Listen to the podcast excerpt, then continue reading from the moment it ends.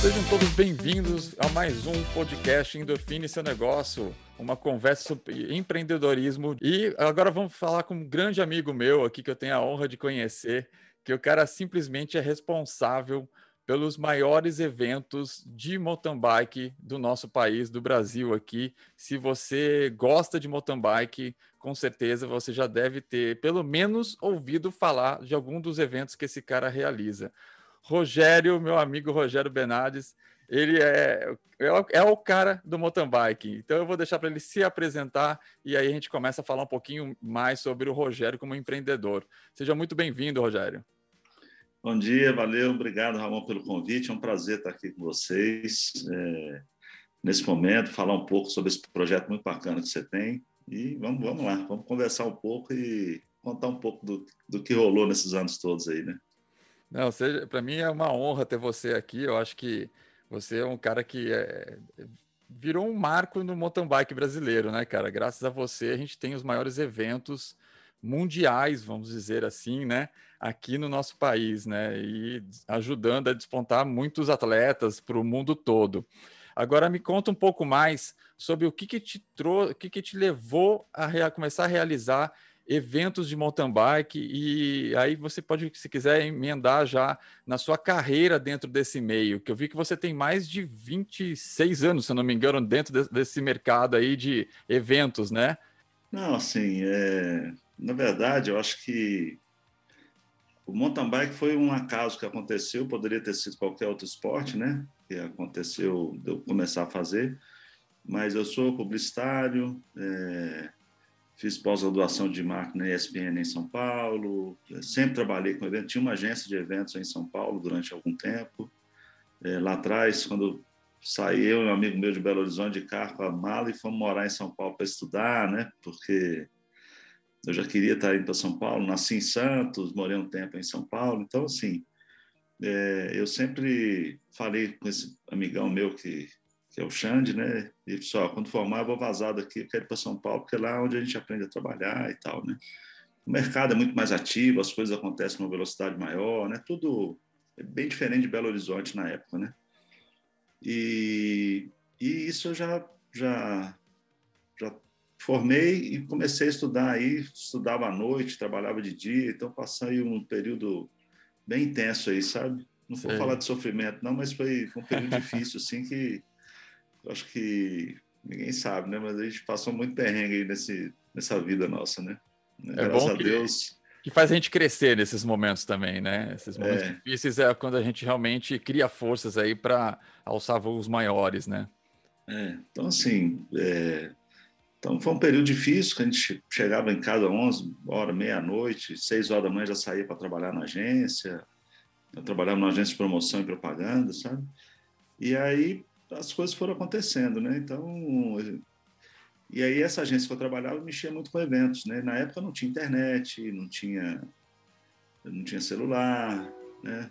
Não tinha impressora a lei, não tinha impressora colorida. Então, eu já só para vocês terem ideia, eu já vacinei, né? Então, para vocês terem ideia aí da, da, da idade do coroa. Boa! eu não posso falar só... muito que logo, logo sou eu, cara. É. Então, assim, é, era um período muito bom, de muita intensidade, né? Era muito mais físico, né? Então, é, a gente visitava o cliente, voltava para a agência, criava os layouts todos na mão, com, com, com paintbrush, né? Com, com, com, aerógrafo. Então, assim, as, as cores eram tudo mais difíceis, os layouts eram muito mais difíceis. Então, você tinha uma veia, você tinha que ter um, um conhecimento e um dom para publicidade muito maior do que hoje, né? Você tem milhares de Exatamente. ferramentas e a internet para fazer, né? Sua criatividade foi muito bem trabalhada, então, né? É. Então, assim, eu acho que isso é um diferencial, sabe? É, inclusive competitivo nos dias de hoje, né? Então, assim, essa bagagem que a gente acaba carregando, né? E nessa época o Xande, que é esse amigo meu, sempre ilustrou muito bem, então a gente fazia dupla de criação então, eu trabalhei como na área de criação durante muito tempo em agência. E aí depois comecei a trabalhar a parte de eventos, enfim, é uma coisa que eu sempre gostei dessa parte de dinâmica, sabe? Então, quando a gente, patrocinador, pediu uma faixa, ah, vamos fazer uma faixa aqui com 30 metros num, com, por 4. Cara, tinha que alugar um galpão, costurar a faixa e fazer a logomarca na mão, sabe? Então, é. era, era, eram coisas muito grosseiras pensando em hoje, né? No, no, no que a gente tem de recurso hoje. É, Para você ter ideia, eu tinha uma empresa de outdoor aqui no interior onde meus pais moram. Eu mesmo colava as, as 32 páginas de outdoor, colocava lá às vezes sozinho, fazia o grude com a minha mãe em casa, ia lá colava as páginas. Então, assim, são coisas que, me, que a gente vai, vai, ajuda a gente a crescer, né? Então, e na época a gente não percebe o tanto que isso foi importante, né? Hoje a gente olhando para é. trás, é, como foi importante colar as páginas lá no outdoor e saber é, ter aquele discernimento de, de quase cair lá de cima, de já ver a escada cair na cabeça, de do grude cair todo, você não conseguir ter que voltar a fazer o grude, enfim, são histórias que, que vão te moldando, sabe, ao longo dos anos. Então, eu acho que eu tive esse, esse prazer de ser a última geração aí que viveu esse momento não digital, sabe? É, e agora eu vejo da onde você vem com essa mão na massa, né? Porque eu tive a oportunidade é. de acompanhar você no evento e eu vi o quanto você realmente bota a mão na massa. Você tem bastante funcionário, tem bastante gente trabalhando para você, mas nem por isso você deixa de realmente ir lá e sujar a mão, né? Botar o pé no barro, é. como a gente fala, né? É uma coisa que eu gosto, sabe? Não é uma coisa que eu, eu vivi, né? Eu acho que eu acho que esses exemplos, né? eu estou contando isso aí, eu nunca falei isso em nenhum lugar, né? Então, a primeira vez que eu estou comentando, que está vindo a minha memória aqui, né? Ah, que legal. Mas eu acho que são coisas que, que acabam moldando a gente durante a vida. Então, o fato de eu não, não viver esse mundo digital nesse início foi muito importante, eu acho, para a minha formação. Principalmente na área que eu trabalho, que é a área de eventos. Então, é, é uma coisa que eu gosto. E aí, a partir disso, é, eu acabei trabalhando em São Paulo durante muito tempo, aí depois eu trabalhei um período na Fiat Automóveis, eu estava lá, eu ganhei uma concorrência de um calendário de fim de ano. E, e aí, quando eu fui produzir o calendário, a gente chegou com layout feito à mão, né? Porque não tinha impressora colorida na época, como eu disse. Aí, quando eu cheguei lá com, o layout, ele foi aprovado, ah, você ganhou a concorrência. Aí eu fui para lá, ó, só que tem algumas, era, era uma, eram 12 lâminas, né? dos 12 é. meses, e cada lâmina nós pegamos um processo produtivo da fábrica na época, sabe? Então, a Fiat, então era muito bacana, pegava linha de produção, área de pintura, foi, ficou muito bonito o layout, sabe? Bacana. E aí, na, das 12 imagens, acho que quatro ou cinco imagens o diretor não gostou. Falou, oh, mas essas imagens aqui que estão aqui, o diretor não gostou. Nós vamos ter que mudar esse conceito. E a gente fazia ilustração em cima da fotografia, né? Assim, então, certo. Aí ele falou o que ele queria, e o prazo estava muito curto, sabe? É, eu lembro bem que eu estava lá na área, nessa área de comunicação, falei, olha, nós não temos prazo e tal. falei, você tem máquina fotográfica? Eu fui fotógrafo durante um tempo de estúdio e também fiz curso de como fotografar cavalo, enfim, eu fazia um monte de cursos. Essa parte de conhecimento eu sempre trabalhei muito, sabe? E na época não era um, não tinha a câmera digital, cara. sabe? Não tinha câmera digital. E aí falei, tem máquina fotográfica? Tenho, né? Bacana. É, você tem ideia, não daria tempo de eu fotografar em filme colorido para mandar para o laboratório que demora revelar para entregar, para depois eu ver, para depois ampliar e etc. Então, eu disse, olha, você tem filme preto e branco? Falei, tem. Tem laboratório aqui na Fiat? Tem.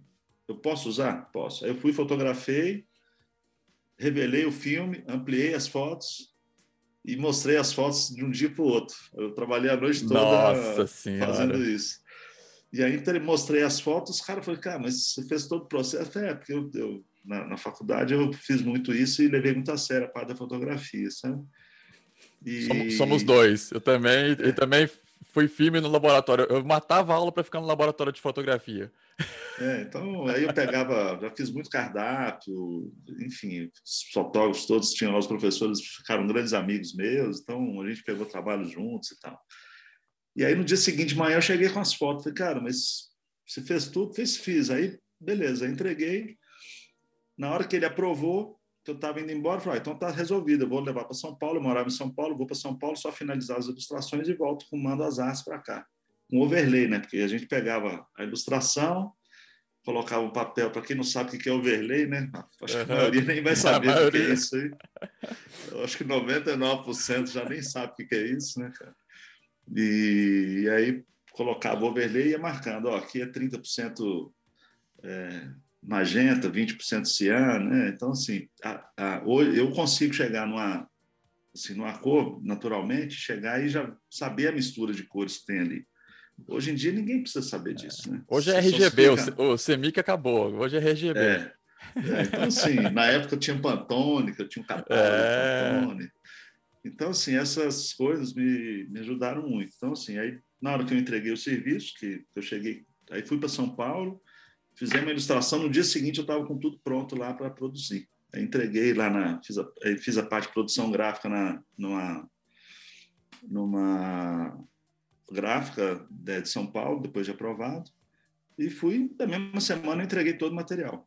Aí, na hora que eu cheguei lá, que eu estava indo embora, eu falei, eu queria conversar com você e tal, um dos gerentes lá, falou, eu queria te convidar para vir trabalhar aqui na área de comunicação interna, que é uma house aqui dentro, você entende Legal. tudo, de, aqui é tudo terceirizado, a gente terceiriza a revista, terceiriza as coisas, e eu, você toparia? Eu falei, ah, toparia. Aí eu larguei tudo de São Paulo e vim para para Belo Horizonte, voltei para Belo Horizonte. Voltou para Minas.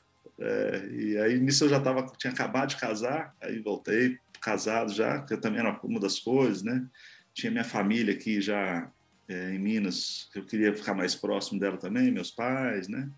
É, que tinha um hotel fazenda aqui em, em Carandaí, que é onde eu estou agora. E, e as coisas foram acontecendo na vida da gente, né? Aí eu fiquei uns três ou quatro anos na Fiat. Aí eu é, passei a eu produzi uma revista com 28 páginas mensal lá na né, que era uma loucura produzir conteúdo para aquilo. É, então a função nossa na, na agência era é, controlar o clima da empresa, sabe? Tinham 30 mil funcionários. Nossa. Enquanto as fábricas em São Bernardo aí da Volks, Ford, Chevrolet tinham greve direto, a Fiat estava não sei quantos anos sem greve, produzindo a todo vapor. Caramba! E então, aí a gente. De letra, hoje em dia, realmente, é, é, isso tudo realmente te calejou para tirar de letra os eventos, né? É, então, assim, tinha muita coisa. Aí a gente, a gente era como se fosse uma house dentro da fábrica e a gente cuidava do clima da empresa. Então, assim, aí o gerente lá da área de montagem, por exemplo, ó, tô querendo. Ele ia lá na área, conversava lá com a gente, ó, tô querendo fazer alguma coisa legal para motivar o pessoal. Então, ele fazia o briefing e a gente criava uma campanha para a área dele. Certo. Entendeu? É, aí a outra área de, de pintura precisava de alguma outra coisa, fazia o briefing e a gente criava uma outra campanha, área de nutrição, enfim, a gente cuidava da fábrica inteira, né? Então a, era uma alta produtividade mesmo de conteúdo lá dentro, sabe? E foi um período muito bom, ganhamos alguns prêmios da, da BERJ, né, que é um prêmio nacional da comunicação, com a revista uhum. que a gente tinha, com outros folhetos também. E aí a parte de inteligência da fábrica, né? Então a gente trabalhava direto com a parte de inteligência para poder avaliar as coisas.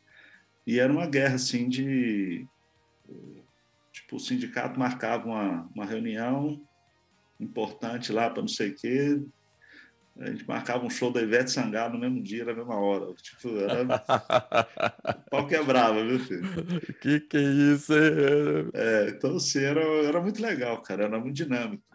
E foram anos, anos e anos. Acho que não tem, nem lembro de greve na Fiat. É um, é um, um conceito de trabalho muito diferente, né? O pessoal de Minas Gerais é bem diferente.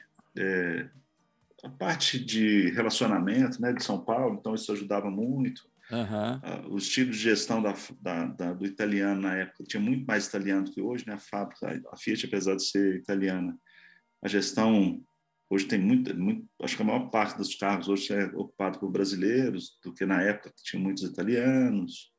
Hoje nem a Fiat faz parte de um grupo, né? Comprou é. a Peugeot e a Citroën agora, então era a Jeep, enfim, o trem virou um monstro, né?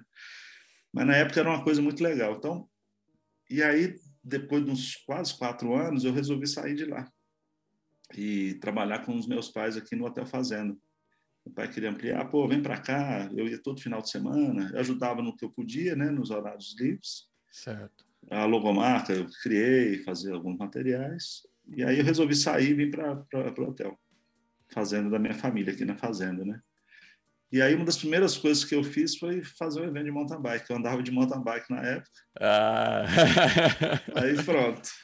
Aí... aí que foi o start da coisa toda.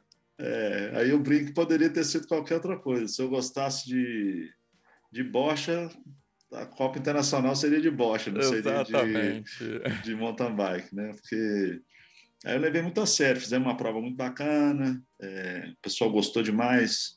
É, o objetivo do evento era é, trazer o resultado para o turismo da, da propriedade. Entendi. Né? Então, por acaso, era o mountain bike. E deu muito certo.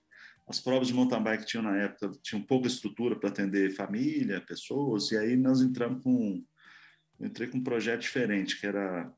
Tinha pista muito legal, certo. mas tinha hospedagem, tinha banheiro, tinha restaurante, então, todo o pessoal, em vez de vir sozinho, começou a trazer as famílias. Aí o evento foi é. crescendo.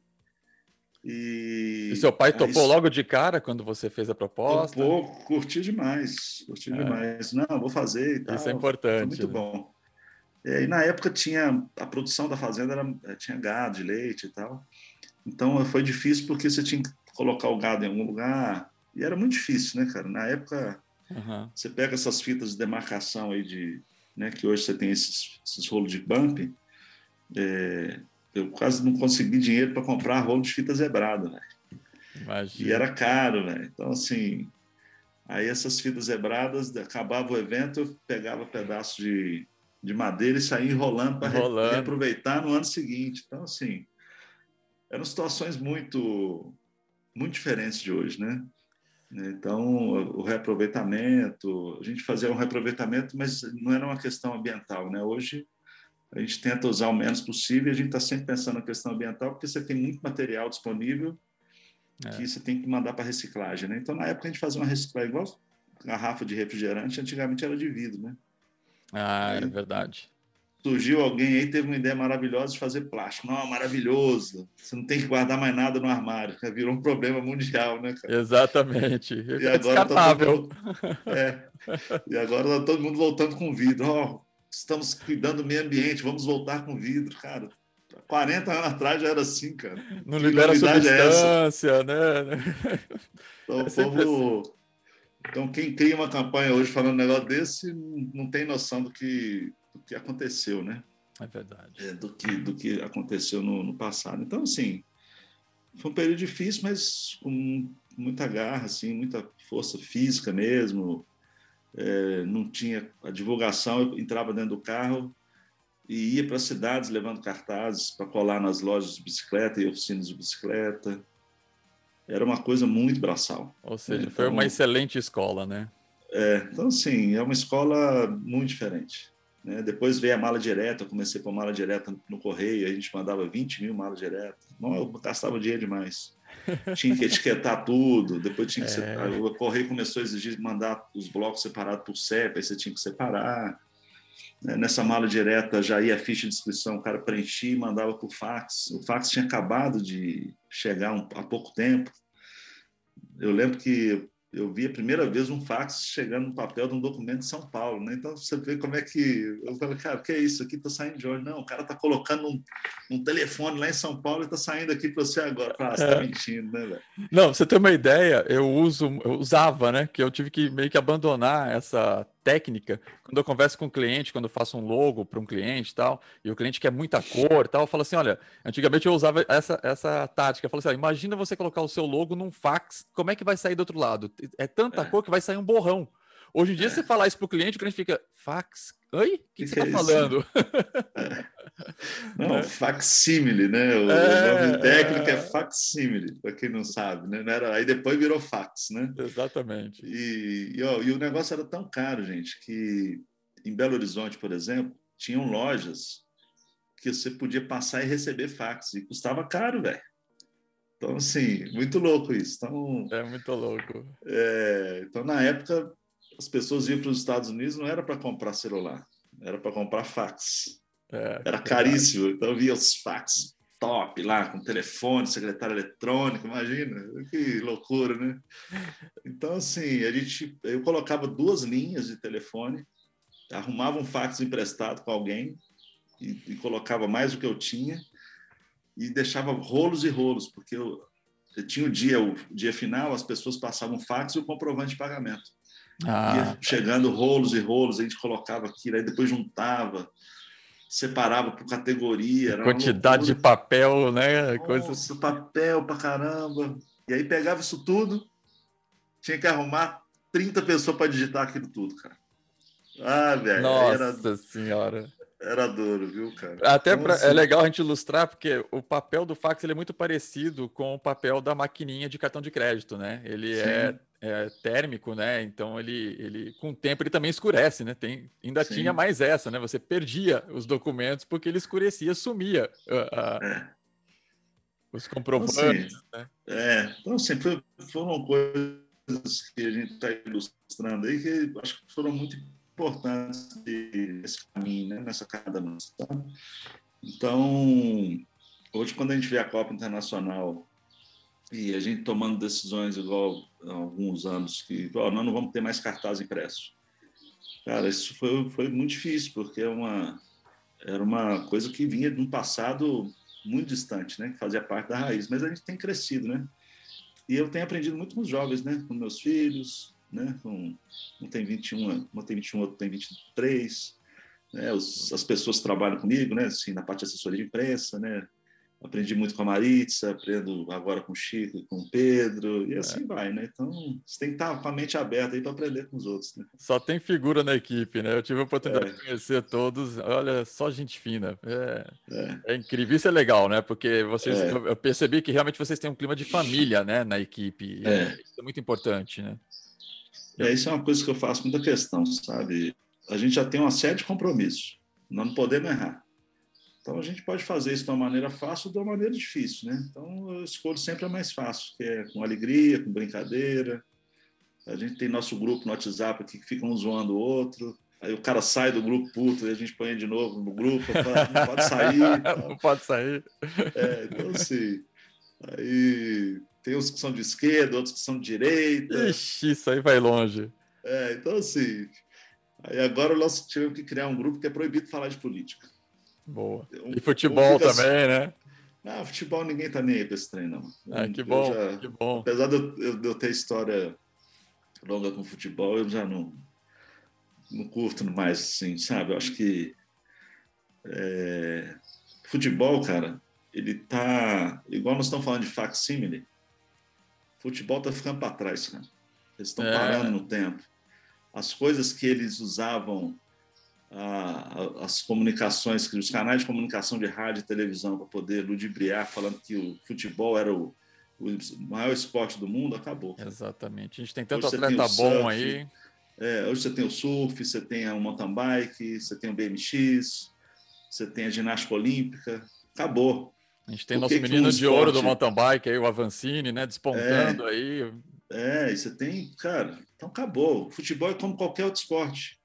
Só que, historicamente, é, é um esporte que, que politicamente se, se preparou mundialmente, é, se acha o melhor dos mundos. Você vê que Copa do Mundo aqui no Brasil foi um maior fiasco.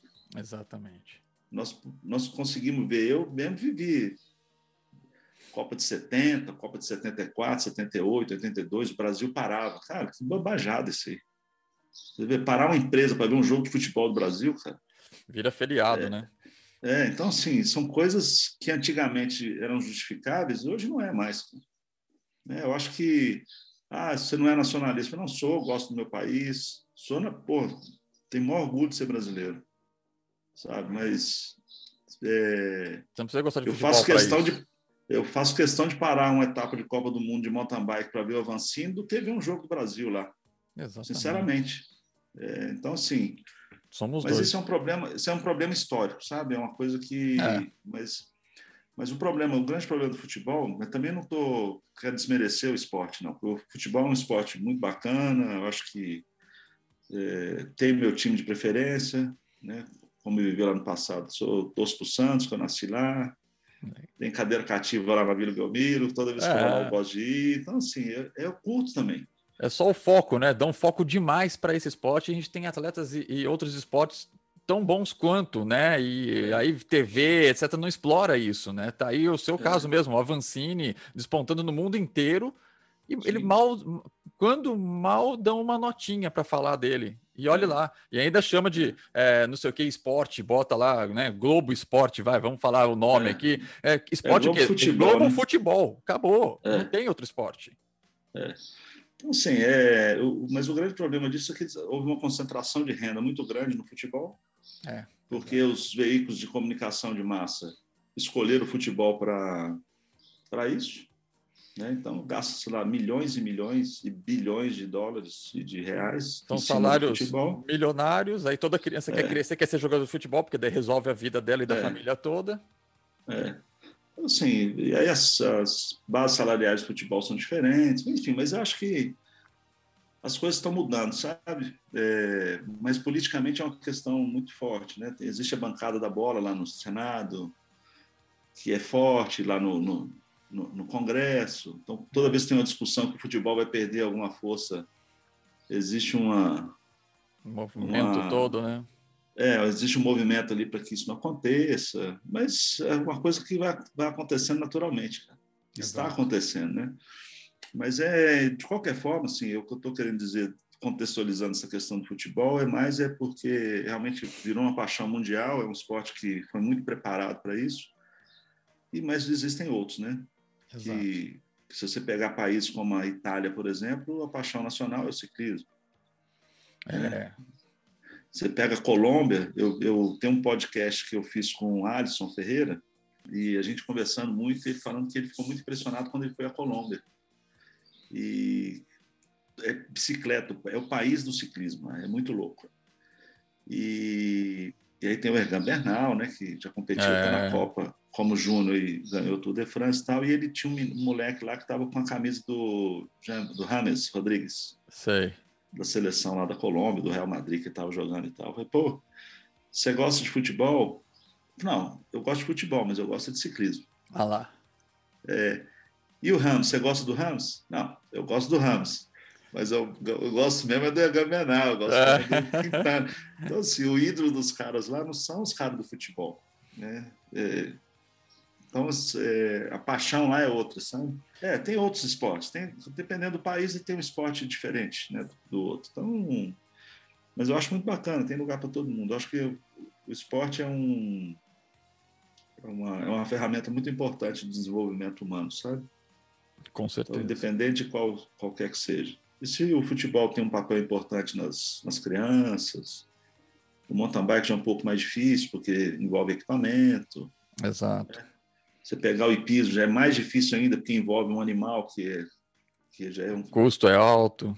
É um elemento mais difícil, é. enfim. Então, é como eu falo, do, sua... falo do triatlon também, né? Pô, são três esportes, é um esporte que acaba ficando caro, né? É.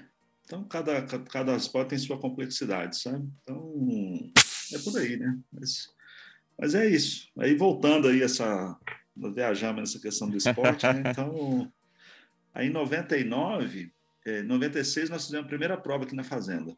Certo. Foi muito bacana, 97, 98 e em 99 é, existia aqui em Minas a AMETUR, que é a Associação Mineira das Empresas de Turismo Rural. E eu fui nos fundadores em 96. Logo quando eu vim para a Fazenda, eu outra coisa que eu não falei, né? Eu fui consultor do Sebrae de Turismo durante muitos anos. Então eu viajava muito para poder Nossa. trabalhar essa questão da, da não falo nem da aula, né, mas de passar os conteúdos e fazer consultoria para fazendas que quisessem trabalhar com turismo dentro dela. Empreender na. Época, as pessoas falavam em hotel fazenda. E aí, eu, na época, eu comecei a trabalhar as questões de, de outras atividades que não só hospedagem. Né, de ah. visitar ah. A produção de um café, né, de ter um esporte ali da, da, da propriedade ter um, um DNA lá com foco na, na, mountain bike, igual é o nosso caso, é, ou no passeio a cavalo, em cavalgada, enfim. E eu viajei muito, né? E aí, nessa questão da Metur, é, em 98, eu entrei com uma proposta lá na associação de fazer a Copa Metur de mountain bike. O evento tinha sido um sucesso lá na fazenda e eu queria fazer isso em outros hotéis fazendas associados, sabe? E aí nós fizemos cinco etapas, cara, foi muito bom. Caramba, cinco foi, etapas. cinco etapas. Foi um sucesso. E aí eu trabalhava à noite, porque eu, eu tinha um hotel fazenda. Eu era consultor do Sebrae, eu era voluntário na associação. Então, assim, é um período que eu trabalhava muito. É, viajava o Brasil inteiro, né? Norte, Nordeste, dando consultoria. Então era realmente muito difícil, mas é, aí depois, no primeiro ano da Copa Metua, bombou. A mídia adorou a ideia, é, os hotéis ficaram lotados, o crescimento do esporte foi muito grande e aí nós passamos, a, eu tive que passar a fazer em grandes cidades e que hum, tivesse hum, rede hoteleira para atender o evento, porque igual Araxá, então, são 6 mil leitos, então a cidade de Araxá lota a cidade, todos os hotéis, lota casa de família, é, aluga de apartamentos, chácara, sítio, aluga tudo. Vai mais tudo. os hotéis da região. Você movimenta toda a economia, né? É, então da região, né? nem da cidade mais. Então a coisa foi crescendo e, e virou o que virou, né? Caramba, é uma história realmente. Mas aí, é. para você, aí desse ponto, então, foi quando começou a nascer a, a Copa é, de mountain bike. É. Então, aí foi em 99 e, e aí tem um outro momento importante assim que eu acho que em 2004 foi quando nós fizemos o primeiro ano em Araxá, né, lá no Grande Hotel. E nesse ano eu assumi a presidência da Ametur, sabe? Exatamente Sim. no evento nós fizemos um congresso é, lá na lá no Grande Hotel, foram mais de 500 pessoas participar desse congresso de turismo rural que a Metur organizou, eu assumi a presidência e paralelo ao evento da, da, do Congresso, eu fiz junto à, à Copa Metur de mountain bike lá. Então, e aí a coisa começou a deslanchar lá em Araxá. Eu já tinha ido em Araxá feito um trabalho nas fazendas, já tinha um histórico meu lá na região, visitando propriedades, dando palestra para os empreendedores, enfim. E aí a coisa acabou virando lá, muito bacana. E a partir do ano seguinte, é, a Copa Internacional, a Copa já, eu já consegui fazer ela válida pelo, pela UCI, pelo ranking internacional. Entendi. E aí foi, acho que não foi a primeira, foi uma das primeiras provas internacionais, eu fiz até aqui na Fazenda. E aí eu não parei mais, aí começou, aí veio, aí já veio, já foi seletiva para o Pan-Americano 2007, aí já contou pontos para 2008 em Pequim, aí já, não, aí já começou aí a foi embora. É, aí Entrou na, na, na UCI, foi, foi que foi, né? É, e aí eu comecei a fazer Aí o Sebrae me ajudou muito de novo nisso, porque a gente queria fazer um evento muito diferenciado do que já existia. Aí nós começamos a montar áreas cobertas na feira com 2 mil metros quadrados, para poder atender o público com qualidade. E aí nós demos outro outro salto, outra né? visão, é, outro salto foi a, o investimento na feira do evento, sabe? E aí foi muito bacana. Então, e aí hoje nós estamos na condição assim de ter três etapas por ano esse ano vão ter três, mais a, a etapa de Congonhas, que é do ano passado, né? E, e aí, nesses anos todos, a gente foi crescendo e tendo mais importância, né? É, Araxá se tornou uma das quatro provas do mundo, contando como Rock Class, é uma em cada continente, um na América inteira, era, era Araxá. Certo. Depois tinha uma na Ásia, que é Israel, outra na, na Europa e outra na África, na África, na, entrou, na entrou mesmo no circuito e foi embora. É, aí eu comecei a apertar mais a mão e ter os patrocinadores que, que começaram a me ajudar para fazer a coisa acontecer, né? Uhum. Porque o evento começou a ficar mais caro, né? Premiação em euro, enfim. Você tem umas outras outras coisas, aí o evento começou a ficar mais sério, sabe? Sobe o nível, né? Aí é. tudo sobe também, né? é. Então, e aí começaram a vir atletas de mais de 20 países. Né? O ano passado é, largando lá na, em 2020, lá em Araxá, largou o Avancini, que é campeão mundial de 2018, e o Léo Paes, país que é o campeão mundial de 2019 2020, né, de maratona. Ah. Os caras largando, você vê campeão do mundo lá largando. É, então. então. É muito. É muito tá, legal. Nós, nós, ganhamos muita importância, né? Atletas campeões aí de, de, dos seus países na Europa, Israel, América Latina toda, enfim, aí o pessoal é muito bacana ver esse movimento assim das pessoas virem para competir conosco, é uma responsabilidade bastante grande. Você foi responsável pelo um dos responsáveis pelo trajeto, né, nas Olimpíadas, né, de mountain bike. Na, nas Olimpíadas foi. aqui no Brasil, a, a prova de mountain bike, você foi um dos responsáveis, né? Foi, eu fiquei responsável pela construção da pista. Ah. Né? Toda a parte de construção eu que cuidei. Né? Tinha, a UCI tinha já um projeto é, com um traçado lá dentro e à medida que eu trabalhava, é, a gente foi descobrindo novos trechos e aí quando tinha novos trechos a gente apresentava, limpava e, e tinha um gerente né, da, do, do, comitê da área de mountain bike e aí nós fizemos várias sugestões de mudança pela experiência que a gente tinha, então eu aprendi muito e pude contribuir bastante, né, com a experiência que a gente tinha, né, com a bagagem que a gente tinha. E ficou uma pista muito bacana, sabe? gostei muito do trabalho lá, foram mais de dois anos trabalhando lá. É, foi um belo evento. É, então ficamos dois anos lá debaixo de chuva, sol, chegava lá seis e meia da manhã todo dia, saía cinco e meia, seis horas da tarde, eram dez, doze horas por dia trabalhando. Pô, mas dois anos fazendo uma pista de mountain bike é porque não era só a pista. Exato. Então você tinha toda a parte de estrutura de cabeamento de transmissão, toda a parte. Então, tem parte ecológica, tem muita coisa envolvida para. Não é só simplesmente você chegar a ver tudo bonitinho, você não sabe o suor que, e sangue, lágrimas que foi deixado ali naquela área, né? É. Então, tinham. Fizemos túneis, é, Fizemos. Rock Garden. Parte, é, a parte de drenar, não tinha pedra lá, né? Então eu ia no pedreiro, escolhia as pedras, escolhia as pedras lá grandes, aí chegavam as pedras, descarregava, aí a escavadeira para movimentar as pedras eram enormes. É, tinha que ser uma escavadeira maior, e, enfim, eram muito grandes mesmo. E aí a parte de drenagem da pista foi uma das partes que, que nos deu mais trabalho. É verdade, isso porque aí. Porque a gente tinha que pensar o seguinte: e se chover no dia da, dos jogos, né? Tem que dar Pode alagar, né? É. Tem que dar para pedalar. E choveu.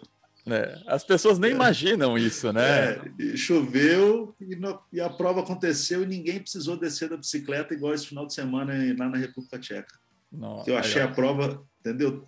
Que Galera orgulho, empurrando, velho. Então, assim, foi uma coisa muito legal. Né? De, nos dois anos que a gente teve lá houveram alguns incêndios lá na área da, área da pista. Nossa. Porque, no fundo, tem uma comunidade lá, eles colocavam fogo é, por causa de pasta e tal, e o fogo entrou para dentro da pista em dois anos. E chegando na Olimpíada, eu convenci o pessoal a fazer um acero em volta da pista para não pegar fogo dentro. Ah, tá. E aí nós fizemos uma estrada em volta e pegou fogo de novo e aí, se você olhar as imagens da, dos jogos, ah. é, você vai ver que dentro da pista estava tudo verde e do lado externo estava tudo queimado. Então, nós conseguimos conter o fogo para não entrar. Então, tem muita história, sabe? Que, que, a gente participou, que a gente pôde contribuir muito, assim, sabe? Eu conversei no último podcast com o Schubert, não sei se você conhece ele, que é da, da ele faz os eventos de ciclismo, né? Agora ele está com ciclismo virtual.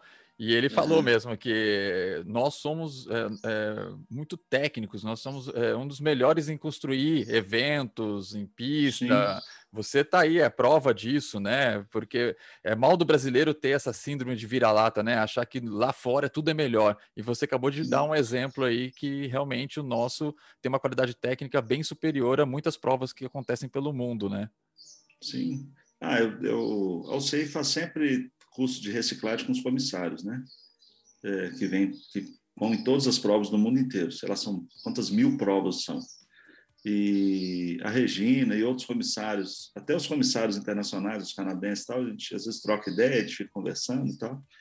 E eles falando assim, oh, no curso de reciclagem, toda vez a Copa é exemplo lá, positivo, sabe? As pessoas falam, olha, um organizador que faz isso, isso e isso, a, gente, a Copa Internacional é sempre citada como um, um exemplo positivo, sabe? É, a largada nossa com música, que eles ficam a primeira vez muito inseguros, olha como é que dá certo. Cara, a gente tem o um controle total de tudo, né? Então, às vezes o cara chega pela primeira vez e fala, não, você vai apitar? Não, não, não vou apitar, vai Pode ficar só olhando aqui. Fica tranquilo que você vai saber a hora de largar. É, não, e, e, ninguém vai queimar, não, ninguém vai queimar, pode ficar tranquilo. O atleta ele já sabe como é que funciona. Não, e a categoria de trás? Não, pode ficar tranquilo que ele já sabe que a hora dele é depois. Então, os atletas são responsáveis pelos, por esse sucesso também, sabe? Eles, eles têm um comportamento na Copa Internacional conosco lá exemplar. Muito legal. Então, acho que é tudo é um contexto, né? Acho que o atleta, a equipe, o público, o público lá em Araxá, que é espetacular. Então, é, esse é. contexto todo, tudo contribui para que o negócio seja Faz muita legal, diferença o público, realmente. E eu vi que você também mexe com os eventos da Red Bull. É, eu fiz um tempo, sabe? a Red Bull já me contratou para fazer alguns eventos, mas sempre focado em mountain bike. por exemplo, lá em Lá atrás, a gente fez uma proposta para a Red Bull de fazer o Desafio dos Profetas, em 2005, foi lá em Congonhas, e foi muito bacana. O evento putz, foi em 2005, você vê, já estão 16 anos.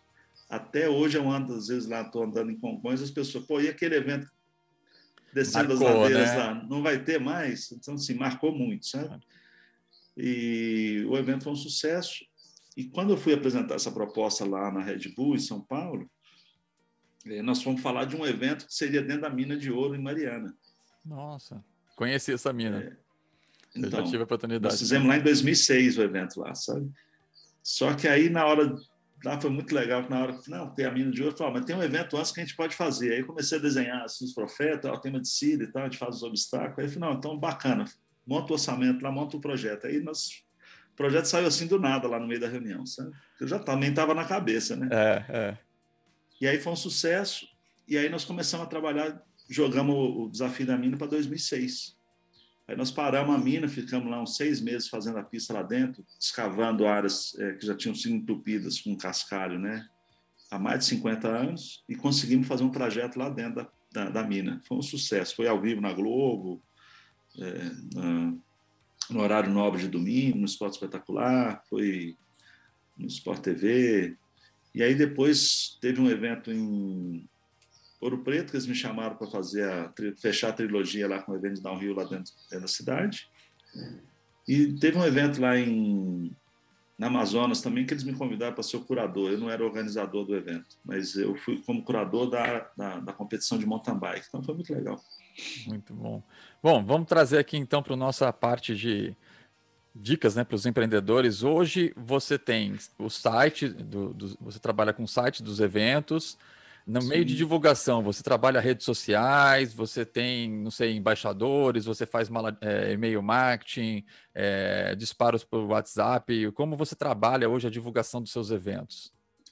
Bom, hoje, né, é, gente, o principal canal que a gente tem é o, é o site nosso que a gente tem. Né? Acho que lá estão todas as informações, regulamento, local de fazer inscrição, é, os protocolos de Covid, calendário, tudo. Está tudo lá concentrado no site.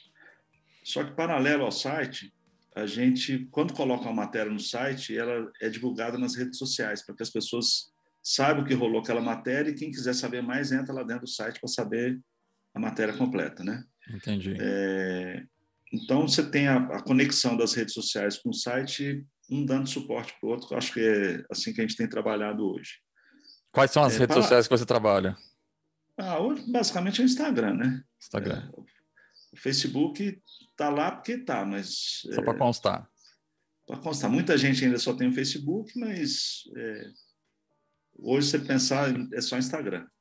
É, eu gosto muito do Twitter, é, apesar de não, não, não, não usá-lo muito como eu não tenho tempo para ficar colocando as coisas lá, mas de vez em quando eu coloco, eu tenho o meu pessoal e tenho da, do evento. Certo. Então, quando eu posto alguma coisa no Instagram, já sai no Facebook e no Twitter. Entendi. O Twitter tem lá mil e poucas pessoas, não chega nem a duas mil, mas é um tipo de pessoa diferente, que curte mais a informação. Então, é um perfil diferente ali, sabe? Sim, é. Então, a gente pega essa parte de rede social. É, tem alguns atletas que a gente tem algumas matérias que a gente faz, alguns conteúdos que a gente tem trabalhado esse ano, que gera muito engajamento contando as histórias desses 25 anos. Porque é, nós estamos vivendo um período de pandemia. Certo. E aí o que está rolando? Não tem, não tem conteúdo de prova. É, verdade. Quem ganhou a prova? quais são as chances para a próxima etapa? Qual a equipe que o cara está? Cara, nós, nós perdemos totalmente o conteúdo. Então a gente está vivendo um momento onde nós viramos tudo de cabeça para baixo. Mudou a estratégia. E, e, aí nós mudamos a estratégia desde o ano passado, desde, especificamente desse ano mais ainda, mas desde o ano passado. Que o ano passado era aquela, ah, teve Araxá, ó, entrou a pandemia, mas marcamos as datas. Eu tinha expectativa de acontecerem as provas, mas elas não foram não aconteceram, né? Exato. Questões óbvias aí, né? As coisas não aconteceram. E, e aí adia, aí foi adiando até que adiamos todo o calendário de 2020 para 2021. E vamos fazer a final agora de Congonhas. Já certo. tinha prova marcada em abril, já não deu para fazer, tinha prova em março. Então, assim, e à medida que você vai, as coisas foram acontecendo, e parece que agora vai, né? É, é, é se Deus quiser. Agora vai. é, nós começamos a trabalhar conteúdo. Então, nós criamos lá, por exemplo, é, 25 anos. Começou agora uma. Nós vamos contar os momentos importantes dos 25 anos. Então, nós estamos fazendo uma série. Agora começou uma série nas redes sociais e no site. Que bacana. Teve, é, teve o primeiro. Aí nós começamos a contar, pô, a gente podia contar a história dos atletas. Então, nós criamos o, as lendas da CMTB. Olha que legal. Aí, é, então, agora tem. Aí nós começamos. Número um, convidei o Avancini, é, porque ele estava como número um e tal do mundo. É, e também porque ele compete. E aí lá nós descobrimos que ele. Eu nunca tinha feito contas disso, né? mas ele está lá competindo com a gente há 22 anos. Olha! Então ele, então, ele competia com a gente moleque, mas eu nunca é. fiz as contas lá atrás quando, quando que ele começou. É, e aí nós começamos a pegar histórias de, de amadores também, né? de pessoas que, estão na over 65, é, mulheres que são amadoras, é, aí pegamos a Érica Gramiceli, pegamos o Vando antes, aí vai vir o Ravelli. Então, nós vamos pegar todas as personalidades que passaram para contar a história desse pessoal. Então, são lendas da CMTB, pessoas que, que passaram e toda semana a gente tem uma lenda. Que legal, é. muito bom. Então, é uma maneira também de valorizar essas pessoas que estão lá atrás, que foram importantes e que abriram portas para os atletas que estão aí hoje. Exatamente. Né? O Avancini não está aí por conta própria, né? Lá atrás teve o Ivani, né? Que é, tem o apelido de Milk Boy. É, lá atrás tem o Divando, lá atrás tem o Ravel, que foi 10 vezes campeão brasileiro na Elite, e por aí vai, né? Então você tem muita gente que abriu porteiro é, e as coisas foram acontecendo. Então criamos essa série. É, o ano passado nós lançamos um projeto chama Clínica CIMTB, que era uma ideia de fazer uma, um intercâmbio entre os atletas de elite e os treinadores Sei.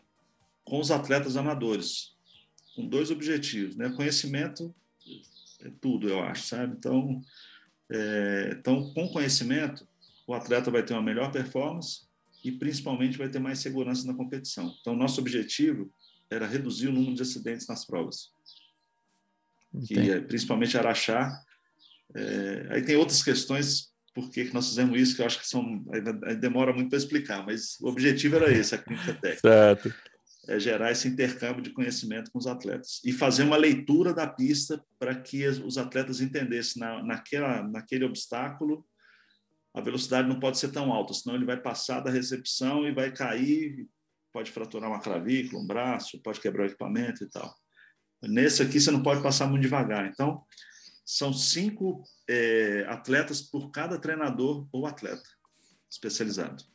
Então, eles vão, nós vamos ter um momento específico na prova e esses atletas, esses cinco atletas vão estar com um cara que é muito técnico e muito bom no que ele faz para poder aprender a andar na pista.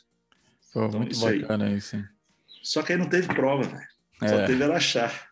Aí nós criamos uma série clínica CIMTB. Então, para quê? Para trabalhar o conteúdo técnico para as pessoas que estão treinando, estão andando de bicicleta, mas que não estão conseguindo andar na Copa, né? Fizeram em vídeo? Como é que foi?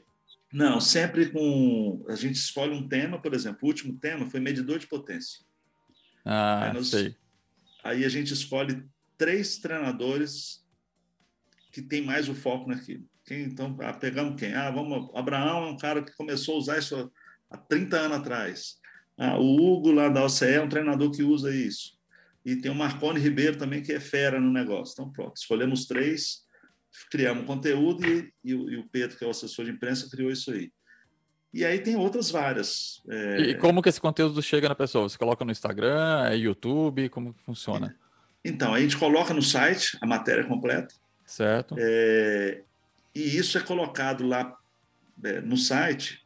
Tem um sistema de news, que a gente tem um sistema de disparo para a imprensa, que é um conteúdo muito legal para a imprensa, que eles estão gostando. E a gente faz a divulgação para o atleta e para todo mundo através das redes sociais, Ó, saiu como usar um medidor de potência. Olha esses três caras que são fera que estão usando. Clica aqui, olha lá, e o cara já vai para o site e vê o conteúdo, entendeu? Entendi. Então, essa geração de conteúdo ela tem sido muito legal nesse período de pandemia, porque nós não temos prova. E na hora que começar a prova agora, aí nós não vamos conseguir fazer esse conteúdo mais. É, aí nós, é. vamos, nós, vamos, esperar baixar de novo, aí vai ser a frequência vai ser menor. Pelo menos você aí, mantém a galera em casa, né? Vamos dizer, né? Você é. mantém o pessoal ali ativo, sabendo o que está acontecendo, vendo que o negócio está rolando ainda. Você faz é. patrocinado não? Não, normalmente não. tudo lá é orgânico. Não faço patrocinado. Então, Entendi. nós estamos hoje com 70 e acho que 75 mil seguidores no Instagram. E para nós é um número é, muito bom representativo. Sim. Para um conteúdo orgânico, sem patrocinador nenhum, a gente não patrocina nada, absolutamente nada. Então, e aí essas, essas, esses conteúdos eles têm aumentado o volume de seguidores, né? Então, quando o Vando coloca lá, os seguidores passam a conhecer um pouco mais da Copa e segue. E aí a gente Exato. vai pegando os seguidores de cada um dessas, dessas pessoas.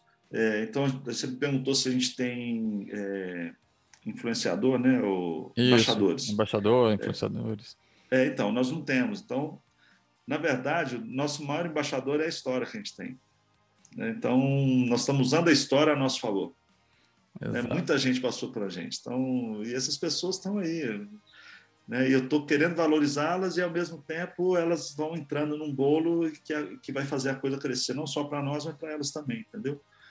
Então, é, é uma coisa que está tá indo bem, vamos dizer assim, nessa questão de desse volume de seguidores. É, eu acho que a gente tem um, um, volume orgânico lá de seguidores que não é volátil, né? As pessoas certo, estão lá porque é, gostam. Exatamente. Ainda mais agora vocês entregando bastante conteúdo, né? Porque teve uma época que eu vi, vocês mais falavam só da prova, né? Ah, vai acontecer Sim. a prova, isso e tal. É. Não tinha tanto conteúdo, é, que a gente chama de conteúdo rico, né? Que a pessoa possa aproveitar, Sim. até mesmo quem não vai participar da prova, mas como agora você está entregando, como usa o potencímetro, o, né? O, é, como é que funciona a cadência, esse tipo de, de conteúdo que serve para todo mundo. A pessoa Sim. não precisa ser é, competidora lá da prova, às vezes nem, nem usar mountain bike, ela pode usar uma speed, mas ela entende como é que funciona, né? Sim. Isso é legal. É, então, sim, é uma parte que a gente deve isso aí à pandemia. Acho que vai ser uma coisa que está incorporada ao que a gente já está fazendo. Então, acho que é muito legal. Acho que o caminho está sendo esse. E, e falando sobre a prova em si, né, que agora vai ter Congonhas, as inscrições estão abertas. A gente tem aí a questão do Covid, que é uma. É, nós vamos obrigar, todos serão obrigados a fazer o teste para entrar. Nós vamos criar um ambiente mais seguro possível, onde quem está lá dentro fez o testagem deu negativo. Então, é, para que o evento, é, como é que eu vou dizer, ele não, ele, ele possa acontecer de uma maneira, se tiver onda roxa, onda amarela, onda vermelha, sei lá que Dependente cor vai estar da cor aí. da onda. É, nós estamos criando, querendo criar um, um ambiente seguro. É, e para a cidade que está acontecendo, igual Congonhas, por exemplo, olha, nós estamos trazendo as pessoas para cá, mas só quem está no evento é, já foram confirmados em teste que eles são negativos. Então, nós não estamos trazendo problema para a cidade. E quando que acontece a prova? Vai ser de 2 a 4 de julho, tá. agora. Daqui em um mês, praticamente. E aí Araxá, que é a, segunda, a primeira etapa de 2021, né? Porque essa de Congonhas é final de 2020 ainda. É, aí Araxá e as outras etapas possivelmente vai ser assim também. Então todos vão, vão ter que fazer o, o protocolo, né? É, a gente já tinha um protocolo que a gente tinha máscara, distanciamento e tal, mas a, essa do teste aí nós fechamos uma parceria com o laboratório, ah, inclusive de Araxá. É, e é isso. Agora, nós falamos da Copa do Mundo no início, né? Quando surgiu a notícia da Copa do Mundo, aí foi uma uma repercussão global, né? Então não estamos falando só de Brasil. E aí nós tivemos um ganho de seguidores também. No primeiro dia já foram mil e tantos seguidores que a gente já ganhou só pela notícia, vamos dizer assim. Então, acho que o conteúdo... Conta para quem não está sabendo da notícia, né? Que tem muita gente que não, não, não é. acompanha, mas o que vem a ser, né? Ah, como é que vai funcionar? Quando vai ser essa Copa do Mundo e aonde? É. Então, está marcada, vai ser no Brasil, nós conseguimos trazer para a partir do ano que vem uma etapa da Copa do Mundo em 2022. É, depois de longos anos aí É, nesses anos que eu estou falando aí, já, já produzi acho que quase 80 eventos internacionais para o CI, todos muito bem. Então, eu fui escolhido para ser o organizador da Copa do Mundo aqui no Brasil, com muita honra, sabe?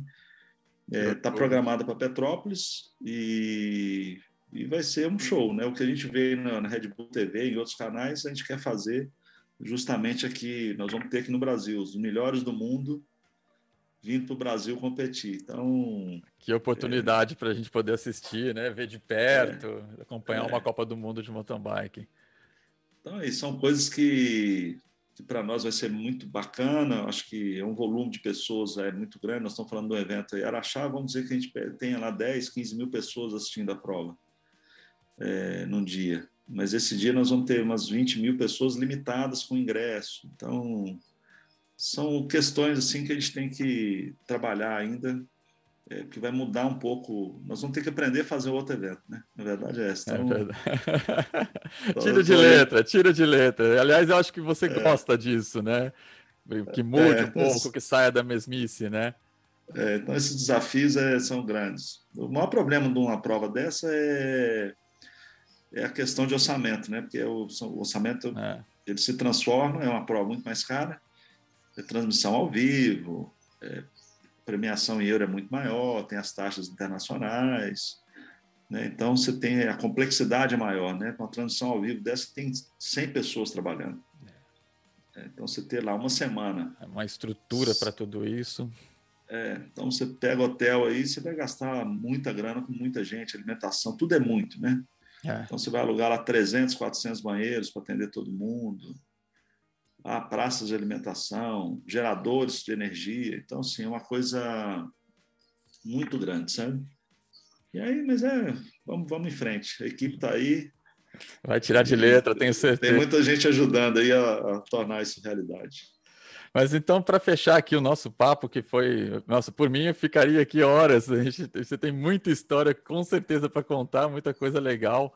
É, eu geralmente eu pergunto para os meus convidados que eu falo, se você fosse, é, você de repente tem uma frase, um filme, algum ensinamento para deixar para o empreendedor, eu até brinco, eu falo assim, se você fosse, você, Rogério, fazer um patrocinado, né, para poder atingir o maior número de pessoas, porque você fala, pô, o cara que vai empreender no Brasil, ele não pode passar por essa, por essa vida de empreendedor sem ouvir é, esse conselho, sem assistir esse filme, sem ouvir essa frase. É, o que você gostaria de deixar para o futuro empreendedor ou para quem está empreendendo agora, né? Um recado ou um filme ou alguma coisa que você ache legal que a pessoa não pode deixar de realmente saber disso. Olha, eu acho de tudo que a gente conversou, eu acho que o que eu posso dizer é que nas pequenas coisas que a gente aprende a fazer, a, a, a se construir e construir o que você está sonhando, sabe? É, eu acho que você tem que outra coisa, você tem que fazer o que você gosta que trabalhar numa coisa que você não gosta é muito ruim, você não vai conseguir crescer. Com certeza. Né? Eu acho que isso aí é fundamental também. E eu acho que o maior exemplo que a gente tem lá, que eu posso falar com todo mundo na, no evento, é, nós temos que tratar todas as pessoas como a gente gostaria que fosse tratado. Né? Então, se você está recebendo alguém, vai conversar com alguém, cara, você tem que tratar as pessoas, se colocar no lugar delas. Né? Eu acho que você se colocando no lugar do, do seu cliente, com certeza você não vai querer fazer sacanagem com ninguém. É fundamental né? isso. É, então, assim, esse respeito é, ele é muito importante, né? De fazer a coisa certa, de, de respeitar as pessoas, né? De não humilhar, de, de saber pedir desculpa. Enfim, eu acho que nós estamos nós temos que nos relacionar com as pessoas, né? E esse relacionamento requer muito respeito. Então, em todos os níveis, na minha equipe, na minha equipe com as pessoas, das pessoas, né? Você não vê nenhuma confusão na Copa que você teve lá com a gente lá. É, não admito que ninguém distrate ninguém da minha equipe. É, lá, 20, 30 anos atrás, quando a gente fazia evento lá, tinha atleta que vinha discutindo com a gente, não, calma, não é assim que funciona. Então, são coisas que a gente foi construindo, por isso que a gente é muito respeitado, sabe? Ninguém... Acho que a gente tem que respeitar as pessoas. Né? Eu acho que para ter um mundo melhor, né, cara? Eu acho que em é. tudo, né? Com certeza. Então, a partir do momento que você respeita e as diferenças, né? Igual nós falamos aí, cada um tem uns de esquerda e um de direita. Cara, em vez de um querer que o outro morra, né, velho? Não. É... Todo mundo pode ter sua opinião, só tem que saber respeitar. É sua opinião. É, então a gente está vendo aí, teve um período da esquerda, agora tem um período da direita. Cara. Agora começam é... a falar de centrão, né? Cada hora. É, então... Cara, que, que beleza que cada hora tem um, alguém de uma posição para que as pessoas valorizem aquilo que elas acham que é importante. Exatamente. Que outras não acham que é. Se eu a for gente tem esquerda... que ouvir a opinião do, do outro também, porque é igual um casal, né? É, é. Ah, a gente, a gente tem, é muito diferente, mas muitas vezes isso dá certo, porque um completa o outro. É isso exatamente Sim. que você está falando. É, então, assim, e eu falo muito com a minha esposa, desde, desde muito tempo a gente conversando, ela até brinca comigo até hoje, eu tenho quase 30 anos de casado, que os opostos se atraem, né? Exato. Então, as pessoas que, que são muito parecidas acabam tendo muito, né? Positivo não encontra positivo. Não vai, é exatamente, é. aí. Então, não há conexão. Então, então, os opostos se atraem. Então, eu acho que as pessoas hoje estão, estão muito intolerantes acho que a gente tem que aprender a conviver e respeitar as coisas, né? É o famoso respeite as diferenças, né? É, então acho que a gente tem que, que respeitar, sabe? Eu acho que eu acho que é uma coisa importante. Né? Eu acho que é o que eu diria hoje. Bacana, Rogério. Bom, queria agradecer muito você ter tirado um tempinho para bater papo aqui com a gente, passar um pouquinho meu, aí da sua história, da sua expertise nesse, nesse meio. É um cara que a gente pôde ver aqui que tem uma carreira brilhante dentro, de, principalmente foi legal. Eu, não, eu, realmente não sabia que você era publicitário, que era é, companheiro meu aí. Passamos por muitas coisas bem parecidas. É, eu falo que os publicitários de hoje não têm noção nenhuma de como era antigamente. Imagina se tivesse uma pandemia naquela época, como é que ia ser feito a divulgação das coisas, né? Você não podia. Não ia ter, né? não ia, ter ia ser no máximo é. mala direta e olhe lá, não tinha é, entrega, não tinha iFood, não tinha não tinha nada para você, né? Imagina como a dificuldade. Então as coisas acho que acontecem por uma nas horas certas, vamos dizer, até as coisas ruins, né? É. Então, legal ter, saber toda essa sua, sua, trajetória aí nesse meio. Espero que eh, as pessoas que estão nos assistindo, estão nos ouvindo, eh, ouvindo aqui também nas, nas plataformas, possam tirar o melhor proveito desse nosso papo. E, por favor, deixa aqui o seu site, a sua rede social, os seus meios de comunicação para a galera saber você já usou cola benzina não para fazer arte final? Nossa senhora! É. E, e é, nanquim, caneta nanquim. Fotocomposição, é. 02, 04, 08. Ixi, Tinha aquele estojo bonito. Era gostoso é. também, né, cara, ter é, esse bom, equipamento. Eu, eu tenho tudo até hoje aqui, muito legal. Que legal. Bom, é, eu, eu acho que assim, tem um site nosso que é o cimtb.com.br, que é de Copa Internacional de Mountain Bike. Lá tem todo esse conteúdo que a gente falou. É, eu estou aqui na Fazenda Sossego, que é a, propriedade que a gente tem aqui, herdada do meu pai, que eu cuido com o maior carinho aqui, do meu pai e da minha mãe. Que a gente tem um centro de treinamento de mountain bike aqui, não é um bike park, então, mas a gente recebe, é uma área de treinamento, é uma área de que eu falo que é, é usada para transferência de conhecimento. Certo. Então, a gente tem cursos aqui de, de treinamento de condução off-road de Big 3, essas motos 1000, 1200. Então, aqui virou um centro de treinamento dessa, desse tipo de moto. É, tem um centro de treinamento de mountain bike, com pistas aqui. Eu optei por, por tirar todo. Eu não tenho animal nenhum mais na fazenda. Tirei todas as cercas, então, assim, para andar de bicicleta o tempo inteiro. Que legal. A área é razoavelmente grande. É, tem uma parte ambiental que a gente tem muito bacana, uma parte de reflorestamento. E aí eu fico aqui, né, com a pandemia, vou, mudei para cá com minha família, estou muito feliz aqui. Vou em Belo Horizonte só passar o final de semana e volto. E estamos curtindo. Qualidade de vida. É, então, assim, estamos preparando o lugar para receber as pessoas. Então, e eu alugo aqui a fazenda. Então, chama, e o site nosso é fazendassossego.com.br.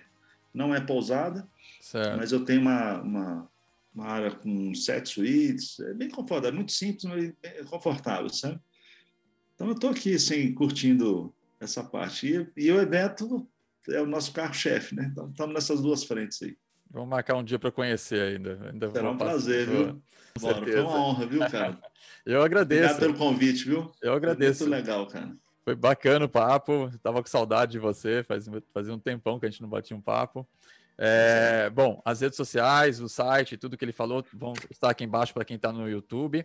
E Sim. queria agradecer mais uma vez, Rogério. Obrigado, obrigado pelas histórias, obrigado pelo ensinamento, obrigado por dispor desse tempo para falar com a gente. E galera, é isso aí. É, não deixe de deixar aqui sua curtida, se inscrever no canal, ativar o sininho para ficar sabendo das próximas postagens. Toda quinta-feira a gente traz um episódio novo. Muito obrigado. E é isso. Até a próxima.